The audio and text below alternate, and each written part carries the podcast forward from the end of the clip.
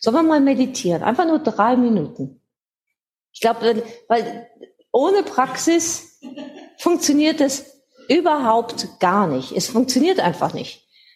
Es, es läuft, wie ich gesagt habe, alles über die Praxis. Sie können meine Worte komplett vergessen, weil Sie müssen es glauben, können es glauben oder nicht glauben. Es geht nur über diese eigene Erfahrung. Und drei Minuten geht doch. Jeder hat doch drei Minuten, oder? Also wir müssen an nichts glauben. Am Buddha schon mal gleich gar nicht. Je nachdem, man kann sich natürlich in vollen Lotus setzen, aber wir sitzen ja recht gemütlich auf dem Stuhl. Sie schauen halt, dass sie ähm, gerade sitzen und so den, das Herz und den Brustkorb so öffnen, weil wenn man natürlich schon so ist, dann nach vorne gebeugt und so dann den Kopf hängen lässt, dann ist es ja schon mal ganz traurig. Dieses Shin, was ich vorhin gesagt habe, diese Einheit von Körper und Geist, es geht eben darum, dass man auch im, im Körper ist, auch diese Freiheit im Körper fühlt. Und so die Schulter unten und den Kopf gerade. Hände können Sie in dem Fall einfach, was weiß ich, auf die Beine legen, macht nichts. Klar, gibt viele verschiedene Mudren, aber macht ja nichts. Und dann, ich, in meiner Tradition, wir haben die Augen so halb offen. Nicht so, dass man die anderen anguckt, aber auch nicht ganz geschlossen, weil dann fängt man an, so ein bisschen zu, vielleicht zu Tagträumen. Und alles, was man macht, ist, dass man sich mit dem Atem im Bauch verbindet. Das heißt, die Luft kommt rein, die Lungen werden, ähm, weiten sich, pressen das Zwerchfell nach unten, die atmen ein, der Bauch geht raus, und ich atme aus, der Bauch geht rein. Weil viele haben nicht so das Gefühl für dieses Atmen. Und innerhalb der drei Minuten achten Sie nur auf den Atmen. Es gibt nichts nachzudenken. Man sitzt nur auf dem Stuhl. Das ist, kommt jetzt wieder wie vorhin. Sie können den Stuhl spüren. Der, der Ton von irgendwas kommt und geht. Und wenn Sie merken, dass ein Gedanke kommt, sehen Sie den Gedanken lassen ihn gehen und kommen wieder zurück zum Atmen. Also es ist in dem Sinn wirklich eine Konzentrationsübung, im Hier und Jetzt zu sein. Und es gibt keine gute oder schlechte Meditation. Es gibt nur Meditation. Und Sie sagen nicht, ach Gott, jetzt habe ich schon wieder gedacht. Nein, es ist, oder ich bin ja großartig, es ist ja ganz einfach Meditation. Es, wir atmen einfach nur gemeinsam, diese gemeinsame Luft in dem gemeinsamen Raum und kultivieren dieses Lebendigsein. Und ich mache so einen, einen Timer für drei Minuten und Sie haben völlige Freiheit zu sein, wer Sie sind. Sie müssen nichts sein. Und alles, was ist, ist okay. Man akzeptiert alles jetzt in diesen gesetzten drei Minuten. Man kann nichts ändern und man öffnet sich dem So-Sein des Daseins.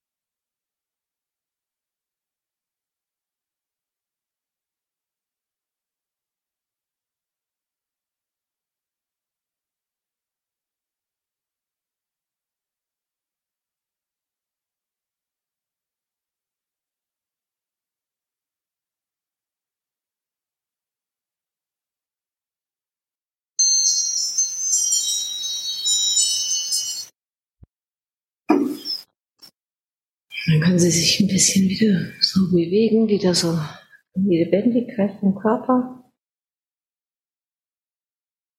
Können Sie nachfühlen. Und wenn Sie jetzt die Augen aufmachen, wenn es nur drei Minuten waren, glaube ich, dass alles ein bisschen anders ist. Oder? Alles ein bisschen leichter, ein bisschen fröhlicher. Oder? Das gibt's natürlich, man geht natürlich bei der Meditation durch alle möglichen Spannungen, äh, nee, Phasen meine ich. Es gibt dann so die Zeiten, wo man dann dauernd müde wird. Weil dann auch die Müdigkeit vielleicht so zugelassen wird oder auch dann der Körper dann auch so Spielchen treibt, weil man was nicht sehen will. Ähm, ich finde es Oh ja, gut. Schön. Sonst irgendjemand keine Gedanken? Drei Minuten? Also wenn der Arbeitstag noch nicht vorbei ist, ist es schwer, keine Gedanken zu haben. Also wenn man das so ein bisschen trainiert, wenn jeder hat drei oder fünf Minuten pro Tag, ist es dann eben möglich, keine Gedanken zu haben. Und es ist dann wie so eine innere Dusche. Weil man ja dauernd denkt, es ist ja dauernd irgendwas. Und wenn man dann mal nicht denkt, dann, dann tut es einfach gut. Es ist wie so die innere spirituelle Batterie wieder aufzuladen. Wir machen das dann vier Stunden pro Tag im Kloster. Zwei Stunden am Morgen, zwei Stunden am Abend. Aber manchmal machen wir Session, das ist dann eine Woche lang, von morgens um vier bis abends um neun, den ganzen Tag, eine Woche lang. Doch trinken in dem Fall, es gibt Praxisen in Shingon, wo nichts essen, nichts trinken, nicht schlafen. Es ist anscheinend alles möglich, aber ich mache so einen Buddhismus, der ganz human ist, also dann möglich. Aber natürlich nach einer Woche ist dann alles ruhig und alles glitzert und jeder Mensch ist so wunderschön und toll. Es ist wirklich, da fängt man echt an zu fliegen. Aber wann essen ja. Sie von vier morgen bis neun Uhr Abend? Wie ist es? Doch wir, also in dem Fall in meinem Kloster, wir haben, es ist immer noch grad genug. Also es gibt Reisfrei habe ich drei Jahre jeden Morgen gegessen zum Frühstück. Mittags Reis, Miso-Suppe, Gemüse und abends ähm, auch was. Aber ist halt nicht bis 10 Uhr im Bett liegen, Zeitung lesen und Croissant essen. Nein. Also, aber dann ist, hat auch seine Zeit. Aber wenn man sich verändern will, dann muss man sich halt leider ein bisschen pushen. Ist, ist leider so.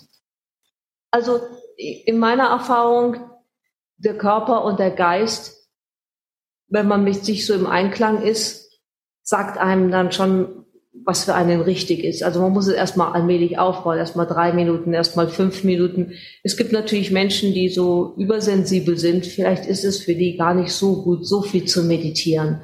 Aber die haben vielleicht dann eine andere Form, mit sich, sich zu fühlen und im Einklang zu sein. Das muss man, da ist es halt dann wieder dann, dass es ein eigener Entdeckungsweg ist für jeden. Jemand, jemand anders macht Yoga oder tibetischen Buddhismus werden Mantra. Vielleicht haben Sie die Leute gesehen mit der Gebetsmühle. Das geht dann diese Konzentration über ein Mantra.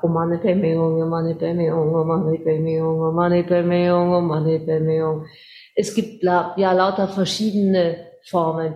Aber ultimativ, es geht eben immer darum, eigentlich eben um dieses, dieses, diese Befreiung, dieses Glück, wie gesagt, ich mache das ja jetzt über 20 Jahre und ich war wirklich, ich hatte, hatte Anorexie, das Magersucht, Bulimie, Depression. Ich war nicht glücklich. Nein, überhaupt gar nicht. Ich habe meine ganze Jugend, Teenagerzeit und den 20er Jahre verpasst. Und jetzt wo ich mir denke, wo ist das Problem? Aber es hat lange gedauert. Also, also ich, ich war so unglücklich mit, ich habe mich gehasst und mein Körper. Irgendwann hat dann jemand da im Kloster gesagt, okay, ab morgen gehst du in Yoga. Das war der Horror von mich. Jetzt, ich, natürlich sage ich mir, wo ist das Problem? Ist ja toll. Also ähm, irgendwie, was weiß ich, hier so, kann ich lange so stehen. Wo ist das Problem? Das war so schwierig für mich. Ich glaube, ich habe ein Jahr lang durch den Yoga-Unterricht nur geheult weil ich mich so unwohl in mir gefühlt habe. Aber jeder hat halt so, jeder Mensch hat seine, auf Englisch sagt man ja growing edges. so seine, wo man selbst weiß, wo man dran arbeiten muss. Und wenn man es halt angehen möchte und muss, dann ja, tut's halt weh am Anfang. Aber dann am Ende steht wenigstens dann die Befreiung davon. Ich habe dann so eine Ausbildung gemacht im Krankenhaus.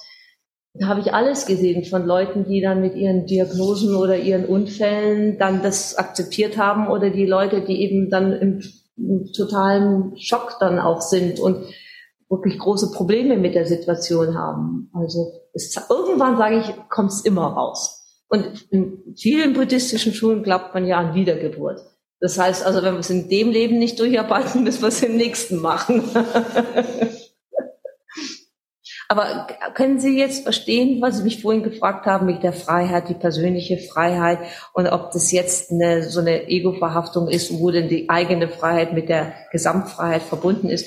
Können Sie das sehen über die Meditation? Ich weiß nicht, ob Sie das so erlebt haben, dass dann so, dann lösen sich so die Grenzen so auf.